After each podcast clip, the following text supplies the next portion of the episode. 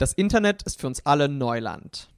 Das zumindest meinte Bundeskanzlerin Angela Merkel im Jahr 2013. Nun ist in den letzten sechs Jahren viel Wasser den Rhein runtergeflossen und Dinge haben sich verändert. Würde Merkel diesen Satz heute wiederholen?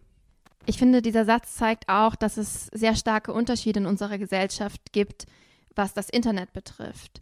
Für manche Leute äh, gehört das Internet zum alltäglichen Leben und für andere scheint es doch noch Neuland zu sein.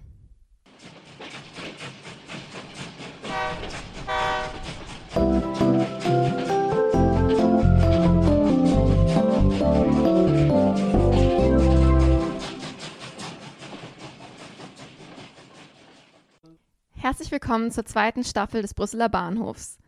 Vor den Wahlen des Europäischen Parlaments haben wir vier Folgen aufgenommen, in denen wir der Europäischen Union, ihren Institutionen und ihren Politiken auf den Grund gegangen sind. Ziel war es, euch dabei zu unterstützen, eine informierte Wahlentscheidung zu treffen. Jetzt möchten wir mit einer zweiten Staffel starten, unter dem Motto Themen unserer Zeit und gesellschaftlich relevante Angelegenheiten besprechen. Wir starten jetzt mit der europäischen Digitalisierungspolitik, und gehen rüber in den Salonwagen. Dort treffen wir unsere Schaffnerinnen Lukas, Moritz und Kira sowie unseren Gast Bernd Schlömer. Danke auch an Kaya und das Team des Forderungskatalogs zur europäischen Digitalisierungspolitik von Polis 180 und Ponto Think Tank.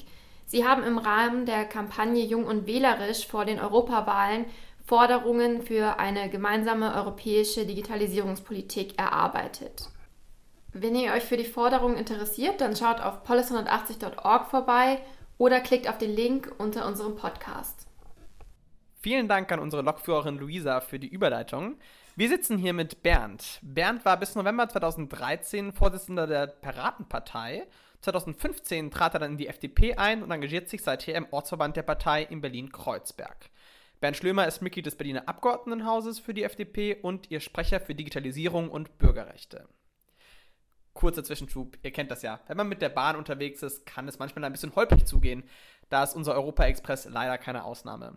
Bei folgender Tonspur müsst ihr deshalb bitte ganz genau hinhören. Wir haben Herrn Schlimmer gefragt, ob der Zugang zu Internet ein Grundrecht des 21. Jahrhunderts darstellt. Seine Antwort war, dass ein gleichberechtigter und ungehinderter, barrierefreier Zugang zu Bildung, Wissen und Information ein digitales Grundrecht ist. Hört selbst rein. Natürlich ähm, wünschen wir uns, dass wir alle schnelles Internet haben, aber wir sollten ähm, auch daran denken, dass wir ähm, ein gleichberechtigtes Internet haben. Das alles, was unter dem Stichwort Netzneutralität diskutiert wird, ist, glaube ich, äh, ebenso entscheidend und viel wichtiger für die Zukunft. Schnelles Internet kommt früher oder später. In Deutschland warten wir seit vielen Jahren ja, ähm, aber ähm, dass man auch ähm, nicht benachteiligt wird in der Nutzung von Internetangeboten. Ähm, all das, was mit dem Thema Netzneutralität diskutiert wird, ist aus meiner Sicht viel, viel entscheidender. So, wir haben jetzt einen längeren Streckenabschnitt vor uns, aber glücklicherweise konnten wir einen Fensterplatz ergattern und führen unser Gespräch im Panoramaabteil fort. Wir sprechen davon, dass wir uns im digitalen Zeitalter oder im Informationszeitalter befinden, reden über den digitalen Wandel, darüber, dass heutige Generationen als Digital Natives aufwachsen. Doch was meinen wir eigentlich damit? Digitalisierung.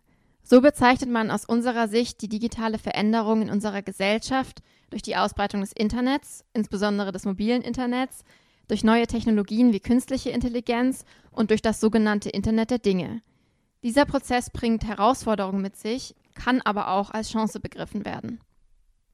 Das bemerken wir im Alltag bei neuen Mobilitätskonzepten wie E-Rollern, beim kontaktlosen Bezahlen, bei Überlegungen hinsichtlich neuer Währungen wie Bitcoins oder der Telemedizin. Gleichzeitig stellt uns die Digitalisierung auch vor viele Herausforderungen. Wie wandelt sich der Arbeitsmarkt? Wie müssen sich Unternehmen den ähm, Veränderungen anpassen? Wie kann man digitale Kompetenzen stärken? Welche ethischen Richtlinien muss man festlegen? Wie lassen sich Daten besser schützen? Digitalisierung ist ein wichtiges politisches Thema auf nationaler und europäischer Ebene. Uns interessiert aber im Folgenden insbesondere die europäische Dimension.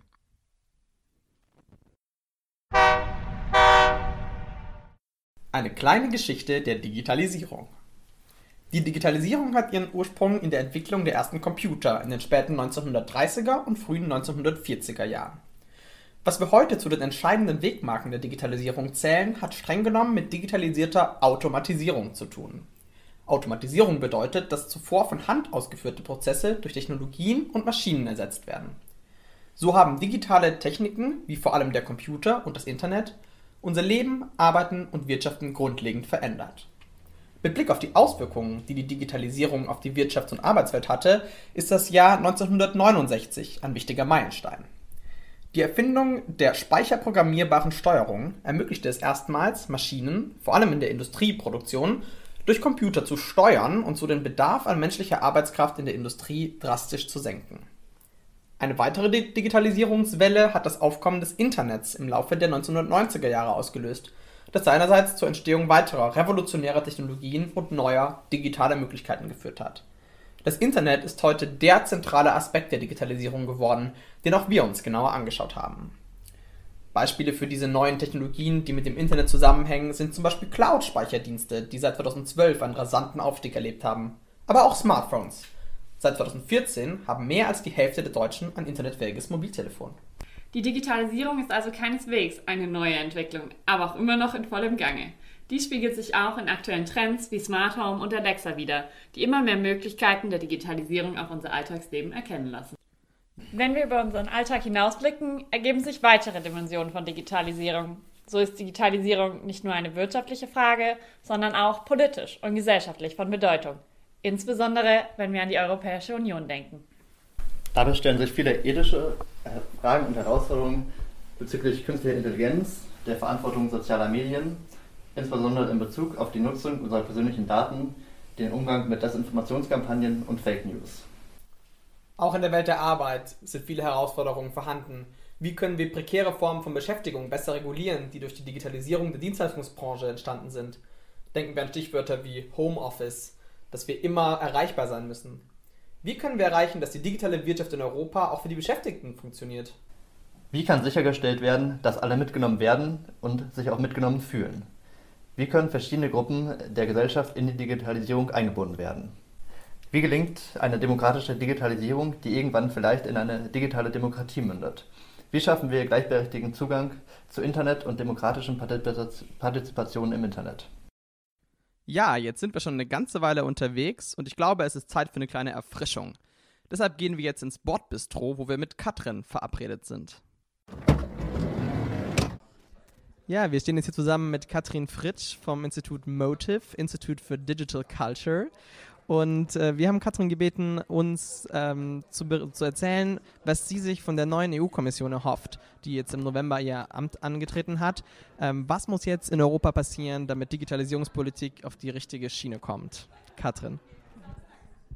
Ja, vielen Dank. Ähm, ich glaube, das Wichtigste, was passieren muss, ist, dass man endlich versteht, dass Digitalisierung nicht linear gedacht ist und dass es nicht digital und analog gibt, sondern dass es darum geht, sich zu fragen, in welcher Gesellschaft wir eigentlich leben möchten und Digitalisierung als Chance sehen, ähm, zu dieser Gesellschaft zu kommen. Da geht es ganz viel um die Debatte ähm, Demokratie zum Beispiel, aber da geht es auch um soziale Ungerechtigkeiten etc. Deswegen ähm, wünsche ich mir von einer europäischen Digitalisierungspolitik, dass sie ähm, nicht die Digitalisierung als Ziel sieht, sondern so sowohl ökologisches als auch unser soziales Wohlergehen. Ja, vielen Dank an dich, Katrin, für deine Gedanken zum Thema. Wir gehen zurück an unseren Fensterplatz und genießen den Rest der Reise. Jetzt wollen wir uns mit dem Thema Recht auf Internet beschäftigen. Gibt es das schon? Brauchen wir das überhaupt? Und wenn ja, wo sollte es denn geregelt sein? Ich meine, jeder von uns kennt die Erfahrung, wenn er mit der Deutschen Bahn fährt, dass das Internet nicht wirklich allzu gut ist oder auch, wenn man vielleicht vom Dorf kommt, dass man spazieren geht und plötzlich gar kein Internet mehr hat, obwohl man eigentlich nur 10 Meter zum nächsten Haus ist. Ich meine, jeder möchte doch abends eigentlich ohne Probleme Netflix schauen, ohne dass es alle zwei Sekunden lädt. Eigentlich bräuchten wir dafür auch nur Internet, was mindestens eine Geschwindigkeit von 50 Megabit pro Sekunde hat. Ich meine, aber Netflix ist nicht alles im Leben. Warum brauchen wir ein Recht auf Internet? Oder warum ist der Zugang zum Internet so wichtig? Insbesondere gesellschaftliche Teilhabe ist ganz wichtig. Zum einen für Bildung und Weiterbildung. So sprechen wir von Online-Seminaren, Online-Bibliotheken oder auch nur die Möglichkeit, Fernuniversitäten zu besuchen. Aber auch ganz normale Verwaltungsaufgaben sind viel einfacher, wenn man sie im Internet erledigen kann. Ist es das Online-Banking oder auch die Steuererklärung? Jeder kennt natürlich auch die Online-Arbeit, dass man nachmittags nochmal in seine E-Mail schaut, aber nicht mehr im Büro sitzt. Aber auch für den ganz normale Kommunikation ist die, das Internet sehr wichtig. So haben wir jetzt Skype und FaceTime statt den Festnetzanruf, WhatsApp statt der SMS und die E-Mail statt dem Brief. Weil gleichberechtigter Zugang zu schnellem Internet aus den Gründen, die Kira genannt hat, so wichtig ist, ist das Thema Internetzugang auch in der Europäischen Union seit vielen Jahren angekommen.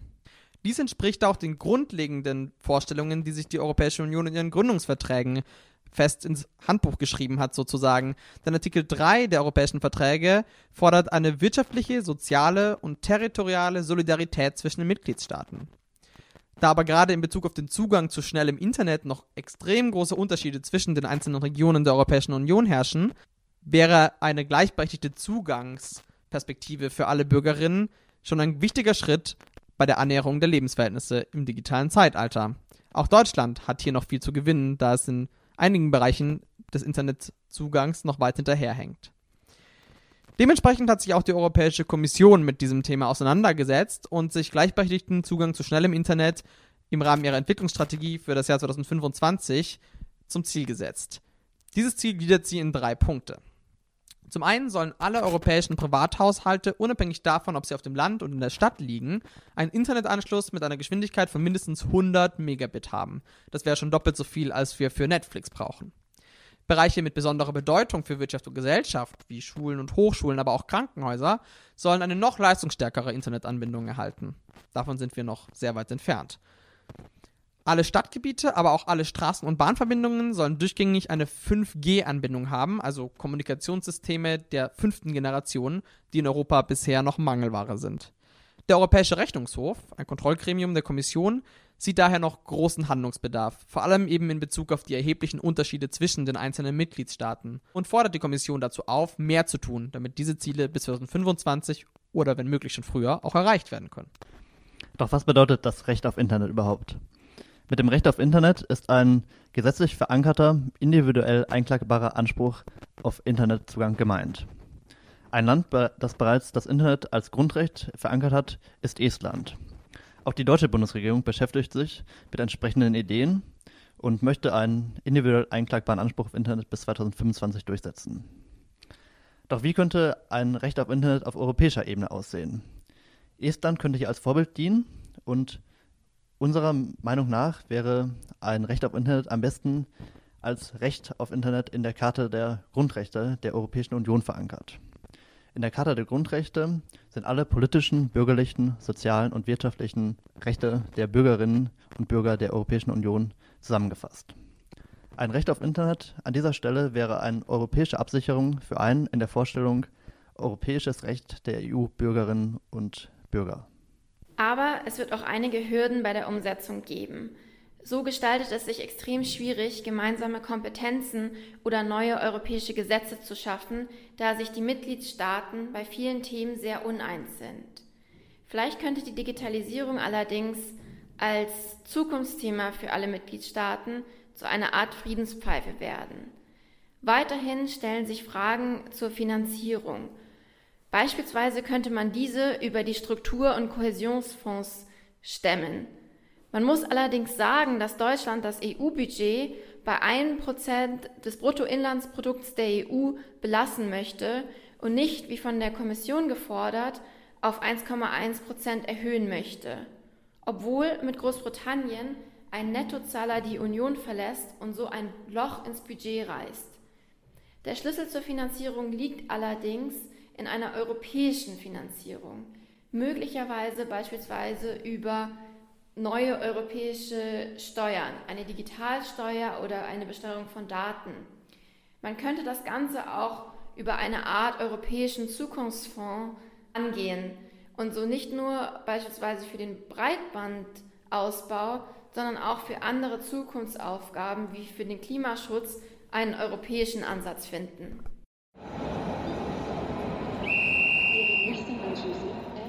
Nous arrivons en gare de Strasbourg. Das ist unser Zielbahnhof. Am 6.4.2017 hat das EU-Parlament das Ende der Roaming-Gebühren verabschiedet.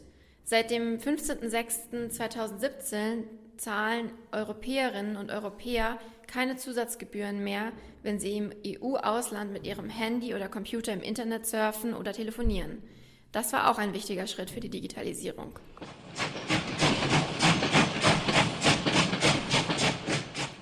Hier endet unsere Zugreise von Brüssel nach Europa. Wir hoffen, diese Folge hat euch gefallen und wir freuen uns, euch bald schon wieder an Bord begrüßen zu dürfen. In der nächsten Folge sprechen wir über europäische Klimapolitik. Seid gespannt und hört rein.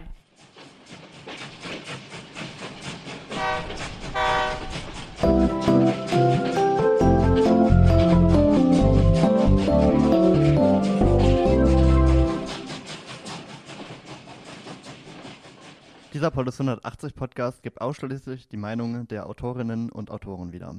Die Verantwortung für den Inhalt liegt ausschließlich bei Ihnen. Polis 180 ist ein Grassroots Think Tank, der wissenschaftliche Erkenntnisse für politische Entscheidungsträger und Entscheidungsträgerinnen übersetzt. Ideen, Analysen und Lösungsansätze unserer Generation bringen wir durch innovative, partizipative und inklusive Ansätze in den politischen Diskurs ein. In thematischen Programmen und mit neuen und kreativen Formaten entwickeln wir echte Alternativen für eine konstruktive Außen- und Europapolitik.